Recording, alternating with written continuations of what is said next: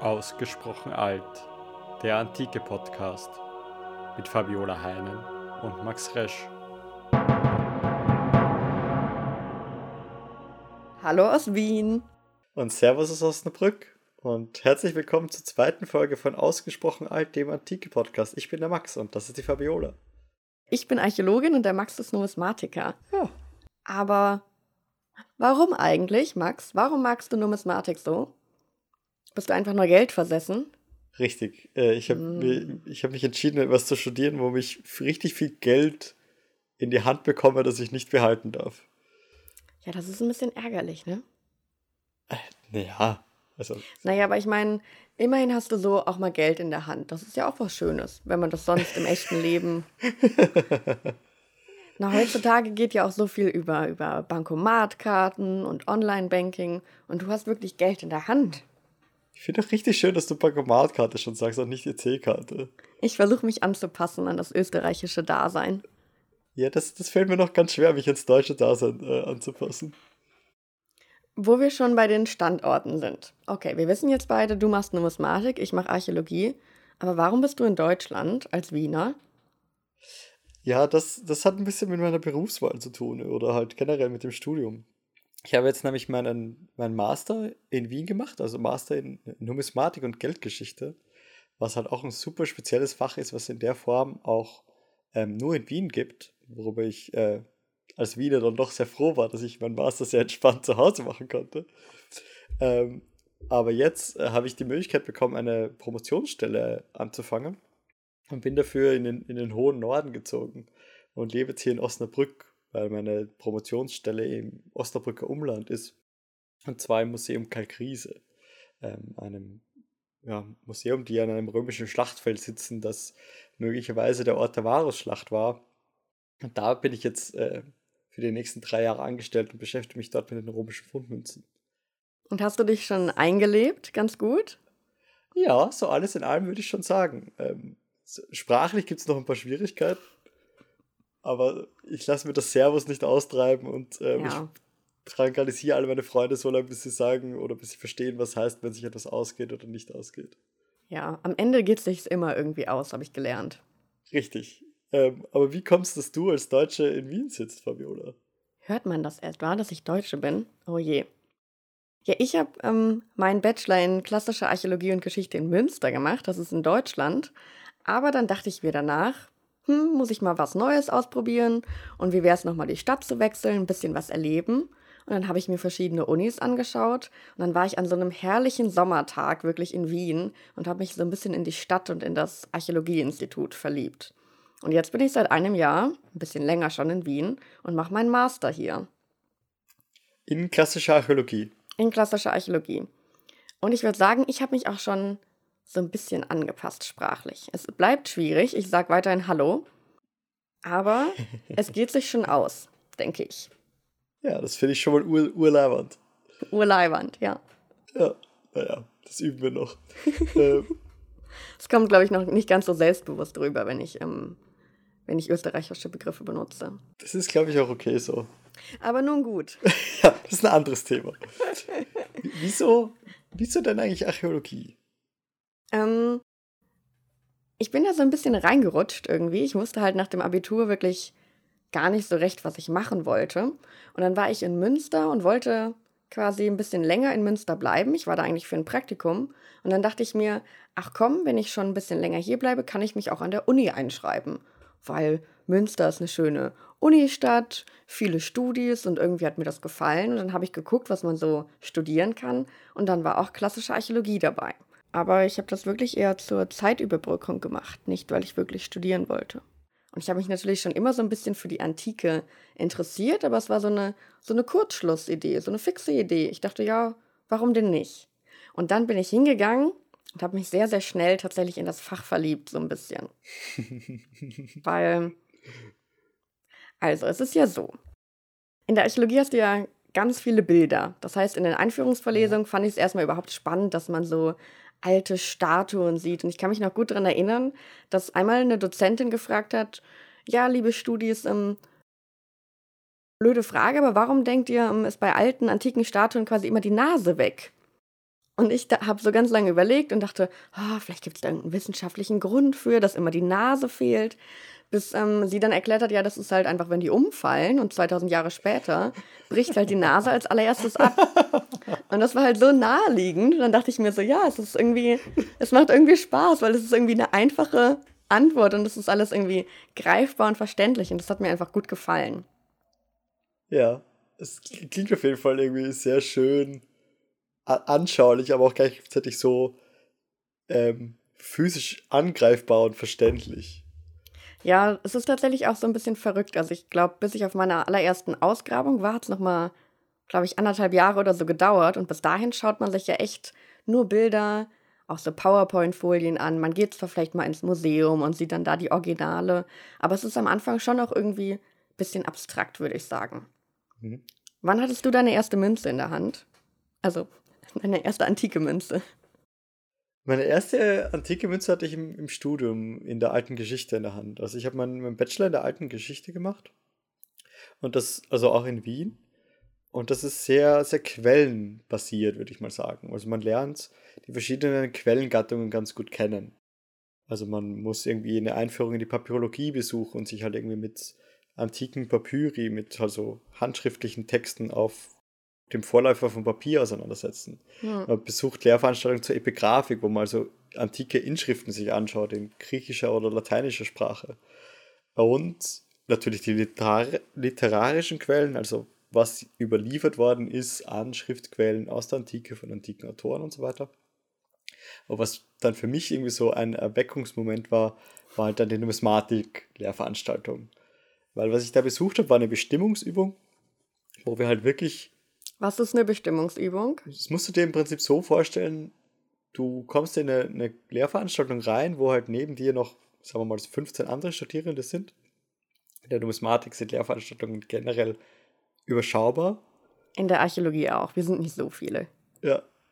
Ähm, also wir waren da halt irgendwie so 15, 16 Leute oder so und haben das ganze Semester über antike Münzen in die Hand bekommen. Nice. Und zwar meistens im Original. So denn unsere Sammlung das hergegeben hat. Und die Bestimmungsarbeit ist dann das, diese ganzen Münzen ansprechbar und ähm, also erstmal zu beschreiben und dann mit Hilfe von Katalogwerken ansprechbar zu machen. Das heißt also, dass man, wenn man diesen Münztyp beschreiben möchte, also eine Zusammenfassung von allen Münzen, die in Umschrift und Bild gleich sind. In dieser Kombination aus der Legende, also dem ja. Text rundherum und dem Bild, das wird gerne mal als Typ beschrieben. Also wenn man jemanden diesen Typ, den man gerade in der Hand hat, beschreiben möchte, funktioniert das in der, in der Numismatik eigentlich meistens so, dass dafür ein Katalogzitat verwendet wird. Mhm. Da hat irgendwer mal in den letzten ja, 2000 Jahren mal ein Buch dazu geschrieben, wo idealerweise fast alle Münzen katalogisiert sind. Ja. Und dann sagt man jemand anderen nur, ach, das ist die Nummer 24. Und jeder kann nachschlagen, was die Nummer 24 ist. Und so kannst du dann einfach relativ eindeutig quasi sagen, die Münze wurde da und da geprägt. Und genau. höchstwahrscheinlich war das in diesem Jahr oder so. Das finde ich halt so verrückt quasi bei euch an der Numismatik und an den Münzen, dass ähm, du eine antike Quelle, die ja auch schon ziemlich alt ist, also ja wirklich 2000 Jahre oder was auch immer alt ist, so genau quasi bestimmen kannst. Also weil, ja. wenn du quasi bei archäologischen Funden oder bei anderen archäologischen Funden ist es oft so, wenn jetzt der Tempel nicht noch im gleichen Ort oder so steht oder du nicht ganz klar irgendwie aufgeschrieben hast, diese, diese Statue oder was auch immer, dieses kleine Gerät kommt da und daher, ist, glaube ich, viel schwieriger, das so, so ganz genau zu bestimmen. Ihr seid ja, ja schon sehr akkurat, finde ich. Das ist auf jeden Fall eine Besonderheit von der Numismatik, weil du eine Quellengattung vor dir hast, die. Die Quellenobjekte sind relativ häufig. Hm. Wenn, du, wenn du eine Statue hast, ist jede nochmal eher ein Einzelstück. Ja, man sagt doch auch irgendwie, dass immer das quasi von euren Quellen, also all die Münzen aus der Antike, fast alle mindestens einmal überliefert sind oder so. Oder? Ja. Ah, vielleicht nicht zu 100 Prozent, aber so. Nein, also 100 Prozent kannst du nie erreichen. Aber es ist schon so, dass man nur noch sehr, sehr selten neue Münzen findet, ja. die man bisher nicht kannte. Und wenn, dann unterscheiden sie sich oft jetzt nur in Kleinigkeiten. Ja. Aber natürlich kann es immer passieren, dass was Neues gibt. Na klar. Aber im Prinzip finde ich das schon ganz schön aufregend, dass du quasi sagen kannst, dass jede Münze, mehr oder weniger jede Münze, ein oder einmal wenigstens überliefert ist. Dass du quasi alles so ein bisschen kennst. Weil in der Archäologie spricht man immer halt so vom Überlieferungszufall. So, wenn du sagst, du kennst so und so viele ähm, archäologische Stätten oder so und so viele Strukturen, die sich in der Siedlung erhalten haben oder so und so viele Statuen, muss man immer denken, dass irgendwie zwei Drittel oder noch mehr ist dir eigentlich nicht bekannt. Das heißt, man spekuliert quasi auch ein bisschen. Spekulieren ist das falsche Wort. Das diskreditiert ein bisschen unsere Wissenschaft. Wir machen kluge wissenschaftliche Spekulationen natürlich, wissenschaftlich fundiert. Ja, ja, ja. Educated guesses ist das Wort, was ich gesucht habe. Aber es bleibt dadurch halt alles immer so, auch natürlich vage oder halt dieser Überlieferungszufall. Also das ist halt einfach total ähm, in den letzten Jahrtausenden halt zufällig ist, was sich erhält. Ob da quasi eine Naturkatastrophe war, ob das irgendwann mal von Raubgräbern gestohlen wurde oder so. Das sind einfach viele Zufälle, die so zusammenspielen. Und das finde ich halt auch, das finde ich bei uns spannend. In der Das Archäologie ist, quasi. ist, ist auf jeden Fall ein großer Faktor, weil du, weil das auch nochmal den Unterschied so, so deutlich macht zwischen den verschiedenen Aspekten in den Altertumswissenschaften. ja, Also wir sind ja beide, beide Fächer, die wir uns hier anschauen, helfen ja dabei, die Antike besser zu verstehen und besser die verschiedenen Aspekte von, von alter Geschichte und, äh, und, und Vergangenheit einfach zu erläutern. ja, unsere Wissenschaften sind gute Freunde. Ja. Und ich weiß auch noch, al- also wir, ich hatte im Studium auch numismatische Veranstaltungen. Und ich weiß, dass man mich mit den, mit den alten Münzen in der Hand auch sehr gut locken konnte. Also das ist schon, Glaube ich. damit überzeugst du die Leute leicht. Es macht auch schon Spaß, so Geld in der Hand zu haben. Und hast du wirklich was in der Hand und du weißt, das ist so alt und das ist schon durch viele verschiedene andere Hände gegangen. Und das gleiche Ding, was ich jetzt in der Hand halte, das hat jemand vor 2000 Jahren in der Hand gehalten. Schon ziemlich aufregend. Das war für mich auch ganz, ganz spannend, ähm, wie ich also diese Numismatik-Lehrveranstaltung besucht habe, weil es auf einmal eine Wissenschaft zum Angreifen war. Ja, Weil vorher, vorher in der alten Geschichte richtig cooles Fach. Also kann ich jedem nur ins Herz legen, der sich für Antike interessiert, sich mal in der alten Geschichte ein bisschen umzuhören. Super faszinierend. Ja, kein Bashing. Wir sind alle, alle unsere Wissenschaften sind Ja, wir ziemlich sind cool. äh, alle gut befreundet und äh, ich hab, wir haben beide gute Freunde, die in der alten Geschichte sind. Aber was für mich dann halt so spannend war, war wirklich bei der Numismatik das zum Anfassen zu haben. Hm. Wirklich das zwischen meine zwei Finger zu nehmen und die Münze langsam hin und her zu drehen und zu schauen, wie das Licht einfällt, ob ich dann was besser lesen kann, was besser sehen kann. Das sind Dinge, die du halt mit dem Papyrus besser nicht machen solltest, weil er unter deinen Finger wegbröselt. Das wäre ärgerlich, sag ich mal so. Richtig. Man möchte nicht die Person sein, die was ähm, Antikes zerstört. Obwohl, ehrlich gesagt, das passiert ja bei Münzen jetzt zum Glück nicht so leicht, dass du da eine Münze kaputt machst. Ich kann das jetzt ja mal gestehen. Oh, Ich habe schon Sachen kaputt gemacht. echt. Ich, ich habe. Das traust du dich jetzt so, so zugeben oder müssen wir das rausschneiden? Das ist äh, geheim, es bleibt unter uns. Okay. Als ich das erste Mal auf einer Ausgrabung war, ähm, war ich natürlich super vorsichtig und ich hatte bei allem total den Respekt davor. So als ich dann quasi am, ersten Tag direkt nach ein paar Minuten schon so eine antike Scherbe in der Hand hatte, dachte ich, ich hätte den heiligen Gral gefunden. Ähm, ich will nicht sagen, man stumpft so ein bisschen ab, aber es ist natürlich die ersten Male richtig, richtig aufregend. Und dann haben wir halt in so einem Raum gegraben, der äh, ein Aufbewahrungsort war. Für quasi so ein bisschen neben der Küche gelegen. Ja. Das heißt, in diesem Raum waren wirklich 12, 13 Amphoren, die wir über die ähm, Wow. Wochen verteilt gefunden haben. Jetzt musst du dir vorstellen, du gräbst aber ja von oben nach unten. Mhm. Also anders geht's halt nicht. Ähm, das heißt, quasi ganz logisch, wenn du so anfängst, ähm, poppt dann da irgendwann vielleicht mal so ein Henkelchen aus der Erde. Ja. Oder quasi der Hals von ähm, so einer Vase. Das heißt, dann sind plötzlich alle ganz aus dem Häuschen und total aufgeregt. Aber weil du ja vorher nicht weißt, dass da was kommt, kann es auch schon mal passieren, dass du vorher relativ grob, nach deinem Kaffee voll motiviert, mit der Spitzhacke so in den Boden reinhaust. Und dann ist es halt schon ärgerlich, wenn du auf so eine Vase reinhaust und sie dann danach zerbrochen ist. Und was soll ich sagen? Ich habe gehört, das soll schon Menschen passiert sein. Aha, mhm, mhm. Und ähm, vielleicht war dann auch so eine Vase zerbrochen, die eigentlich in der Antike noch gar nicht zerbrochen war, aber dann ähm, beim, beim Ausgraben ist sie dann kaputt gegangen.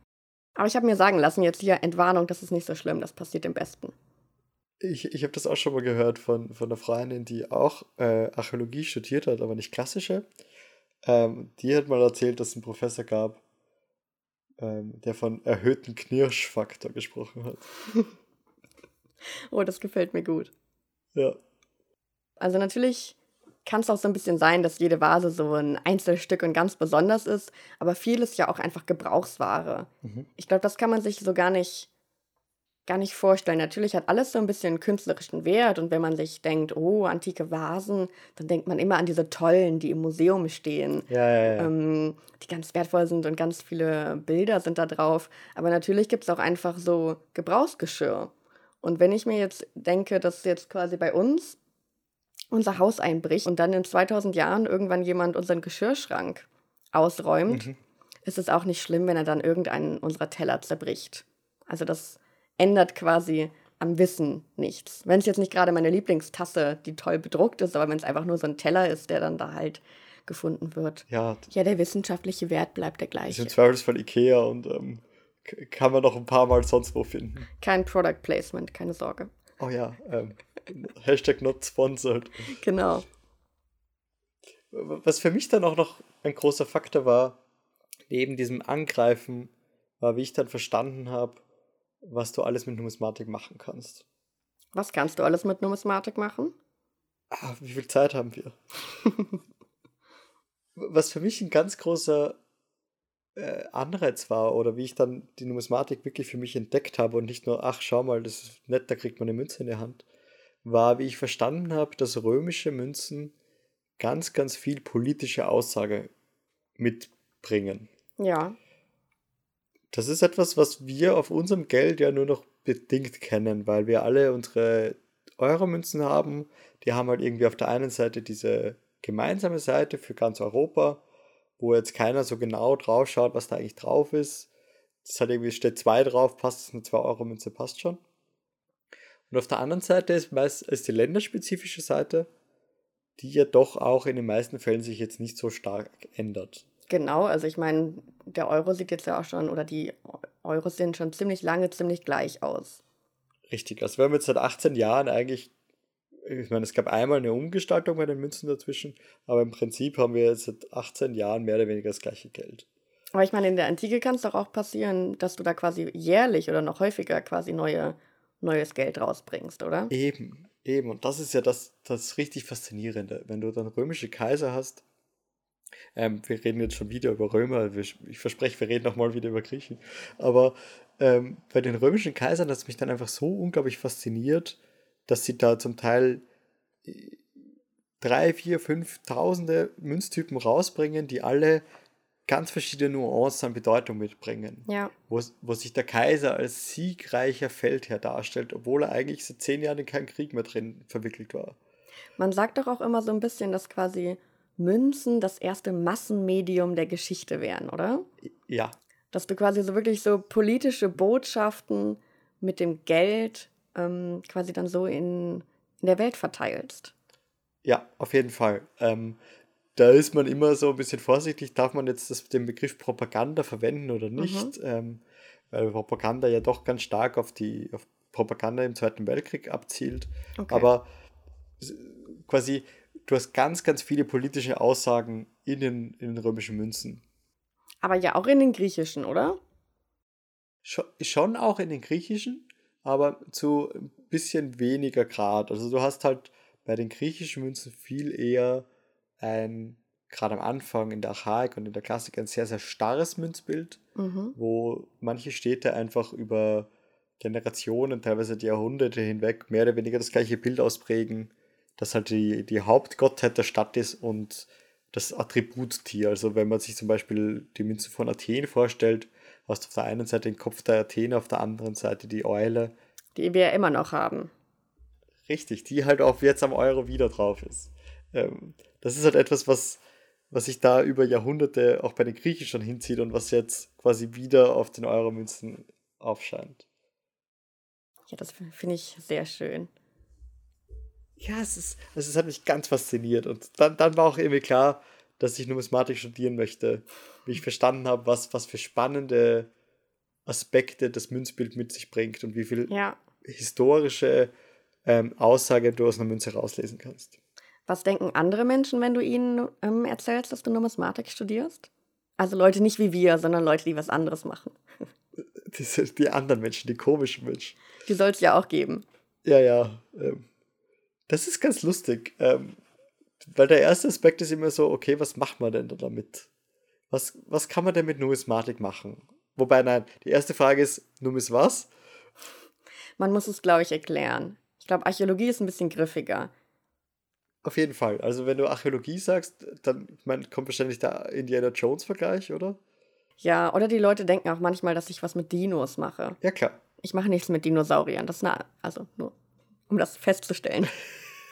nee, aber die Leute haben immer ein ganz klares Bild von Archäologie oder sagen dann irgendwie sowas, ach, oh, das wollte ich als Kind ja auch immer studieren. Und der Indiana Jones-Vergleich kommt auf, da hast du recht. Also das, das passiert bei Numismatik selten, weil es gibt relativ wenig Menschen, die davon schon mal gehört haben, dass, mhm. dass es Münzkunde als eigenes Fach gibt. Und dann ist halt natürlich immer die Frage, also was kann man denn damit machen? Und ähm, das ist so ein bisschen eine leidige Frage. Ich glaube, jeder, der irgendwas studiert hat, ähm, was jetzt nicht irgendwie so ein klassisches Ziel vor Augen hat, wie Lehramt oder Medizin, ja. wird diese Frage irgendwann schon mal gehört haben und sie gehasst haben. Ja, die Frage kommt immer, aber sie ist auch jedes Mal gleich schwierig zu beantworten. Auf jeden Fall. Und ich sage dann halt immer, in, in, unserer Welt, in der, in der numismatischen Welt, ähm, gibt es halt verschiedene Standbeine. Du kannst halt in die Forschung gehen, du kannst versuchen, in die Lehre zu gehen, du kannst versuchen, an Museen zu, kommen. Und wenn, wenn das alles, ähm, diese akademische Laufbahn für einen nichts ist, gibt es immer noch die Privatwirtschaft, weil die Numismatik doch recht stark mit dem Münzhandel zusammenarbeitet. Außerdem kennst du dich mit Geld aus und Geld regiert die Welt. Das muss doch auch was wert sein.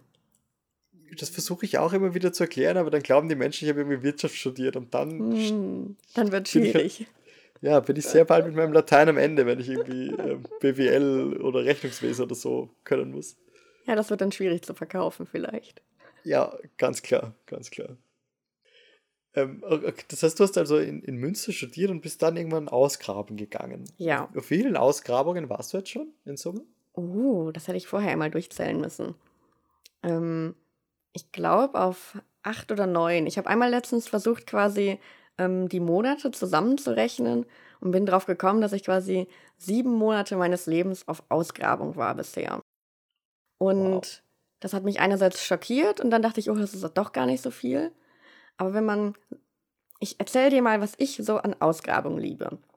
Bitte. Ähm, abgesehen na natürlich davon, dass wir Archäologie und so machen und ich Archäologie natürlich spannend finde, ist eine Ausgrabung, finde ich, immer so ein bisschen Klassenfahrt-Feeling. Mhm. Weil man ist quasi mit einer Gruppe zusammen, wovon man vielleicht einige noch gar nicht kannte oder selbst wenn man alle kannte, ist man ja dann plötzlich vielleicht an einem, in einem anderen Land oder zumindest an einem anderen Ort und man sieht sich ja wirklich 24-7. Ja. Ähm, bloß ist es so, dass dann vielleicht auf einer Klassenfahrt irgendwie der Lehrer, die Lehrerin irgendein Programm macht und dann ist auf der Ausgrabung ist das Programm eben, dass alle ziemlich früh aufstehen, viel zu früh aufstehen. Uff. Oh ja. Und ähm, dann im Prinzip körperlich arbeiten. Und das kann anstrengend sein und oft ist es auch noch ziemlich heiß.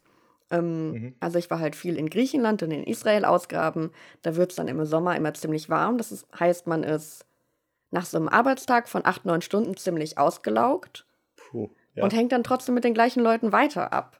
Aber das Schöne ist irgendwie, alle sind dort und alle sind quasi ab der ersten Woche komplett kaputt und Schlafmangel. Aber dadurch, dass alle irgendwie das machen, was sie so fasziniert und alle das machen, was sie so lieben, ist einfach die Stimmung so toll.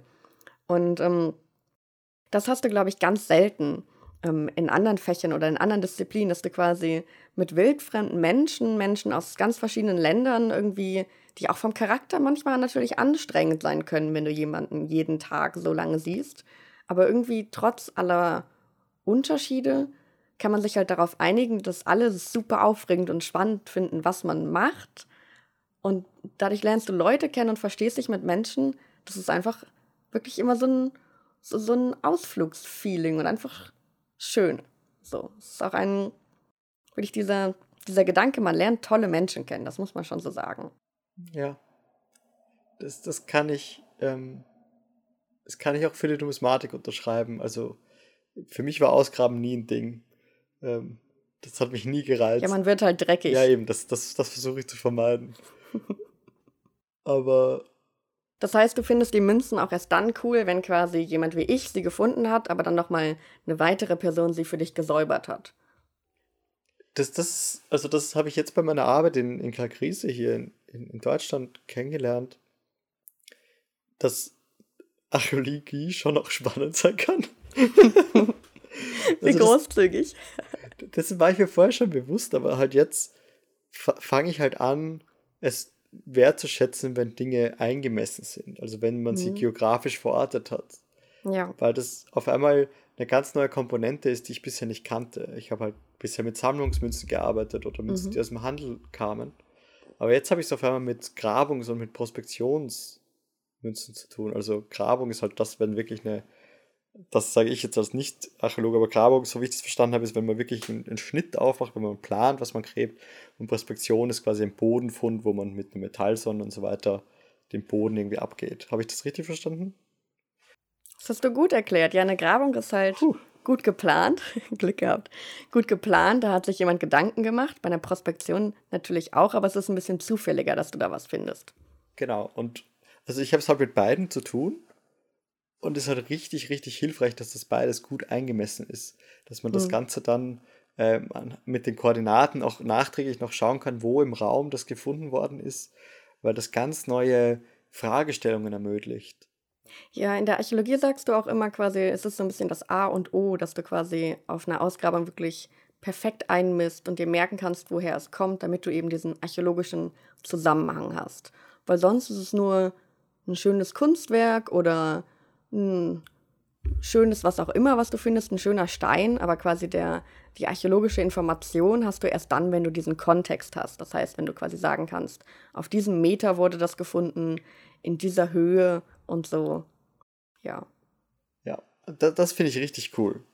Und ähm, ich habe jetzt auch zum ersten Mal ähm, wirklich Kontakt zu einer Restauratorin, ähm, die halt auch wirklich, also weißt du, im Studium kam mir das halt so nicht unter, weil wir da leider keine so direkte Verbindung dazu hatten.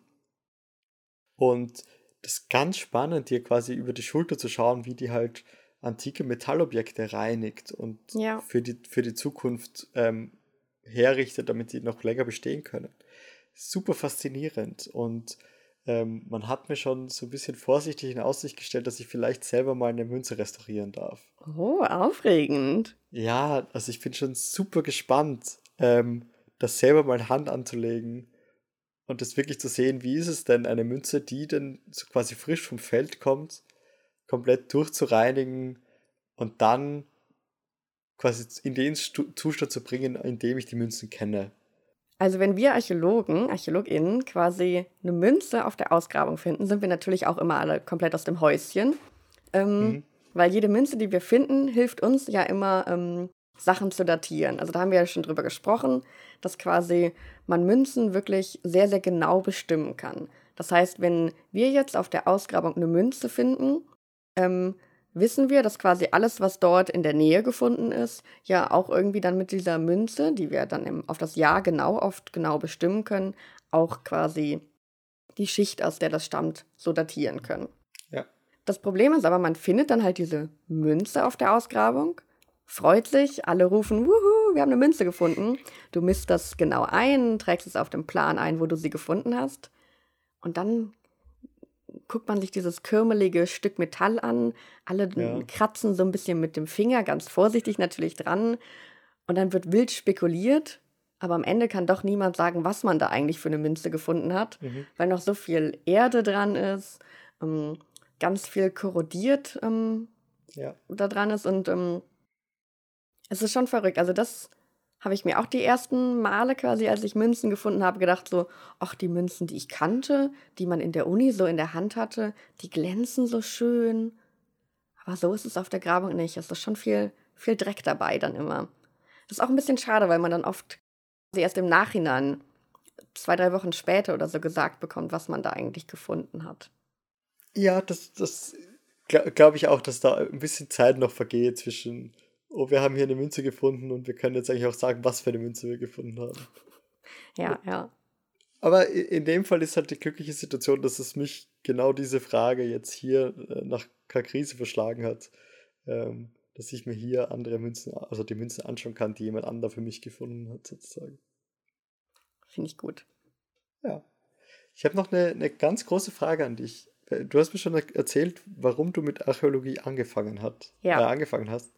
Was mich jetzt noch interessiert ist, warum bist du bei der Archäologie geblieben? Oh, ähm, schwierige Frage.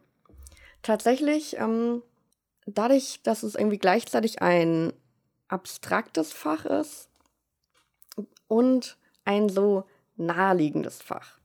Also wie du schon sagst, bei dir ist einfach, die Münzen sind greifbar. Und was mhm. ich an der Archäologie so toll finde, ähm, du beantwortest sowohl die ganz kleinen Fragen und die ganz großen Fragen. Und genauso ist es auch so, unsere Wissenschaft, unsere Materialien sind die ganz kleinen und die ganz großen Sachen.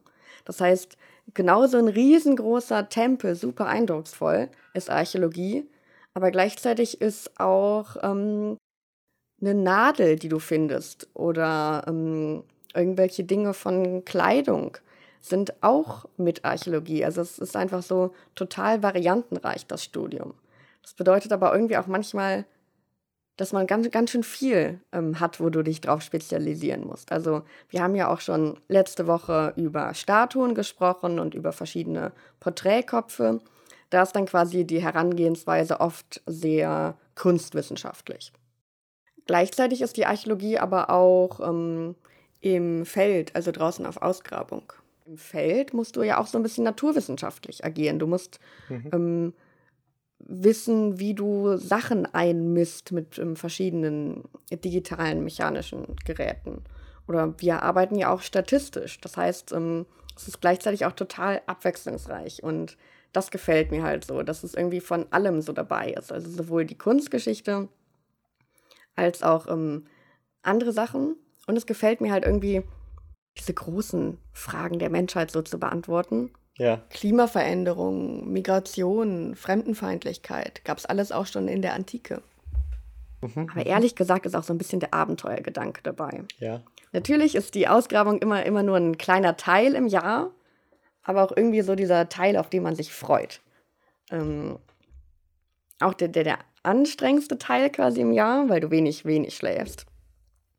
Aber gleichzeitig auch irgendwie wirklich der Teil, wo du rauskommst, wo du nicht nur in der Bibliothek ähm, sitzt, sondern wo du wirklich dein Material richtig anfasst, wo du es selber findest. Und wer macht das schon, dass du quasi wirklich deine Wissenschaft jedes Jahr aufs Neue neu, neu finden und ausgraben musst. Das gefällt mir gut. Das war ein unglaublich schöner Satz. und man kommt viel rum. Ähm, mhm. Aber das kommst du ja auch im Prinzip, oder? Also ich glaube, nicht nur auf Ausgrabungen, es gehört ja auch irgendwie dazu, dass man Museen in verschiedenen Ländern sich anschaut, auf Konferenzen. Ja, also die Tagungen und so weiter sind auf jeden Fall ein Faktor, wo, wo auch die Numismatiker ihre, ihre kleinen Kämmerchen verlassen. Auch mal rauskommen. Auch mal rauskommen und ähm, an der, die, die Bibliotheksbräune ablegen. ja, rumkommen ist auf jeden Fall ein großes Ding. Ähm, nicht so stark wie bei den Archäologen, weil, also zumindest ich bin jetzt, ich weiß noch nicht, in welche Richtung es mich jetzt numismatisch verschlagen wird. Ob ich jetzt quasi Fund-Numismatiker werde und mich in der Zukunft immer mit Fundmünzen beschäftige. Hm. Oder ob ich so der Museumsnumismatiker werde, der halt wirklich an der Sammlung sitzt. Das wird sich erst mit der Zeit zeigen. Na klar. Und davon ist dann halt ganz, ganz stark abhängig, wie viel man rumkommt, jetzt abgesehen von Tagungen. Ja, ja, bei uns ist immer so, alle sind immer ganz neidisch, wenn sie quasi erfahren, wo ich wieder war. Aber im Prinzip arbeite ich ja auch dann dort, wo andere Urlaub machen. Ja. Also es ist auch so ein bisschen zweischneidig. Ich denke mir dann oft, ach, ich war so lange in dem Land, aber so richtig im Meer und schwimmen und nur die Sonne auf mein Bäuchlein scheinen, habe ich dann doch nicht oft gemacht. Bei uns gibt es auch keine Bibliotheksbräune, sondern diese Archäologenbräune. Man ist dann im Gesicht ganz braun und an den Armen, aber man hat immer diese T-Shirt-Kante. Und die Beine sind komplett weiß, weil du ja natürlich ähm, aus arbeitsrechtlichen Gründen zum Schutz immer eine lange Hose trägst. Ja, ja, klar, klar. Das heißt, man hat so eine Archäologenbräune. Aber du hast sicher, wie du in Israel warst, hast du sicher gute Falafel gegessen, oder? Oh ja. Ach, sie fehlen mir auch ein bisschen. Ich bin auch so ein bisschen arrogant geworden, quasi, dass ich denke, ich will nur noch diese Falafel essen. Und alle Falafel, die ich jetzt in Österreich oder in Deutschland esse, vergleiche ich dann quasi mal mit dem Status der Falafel.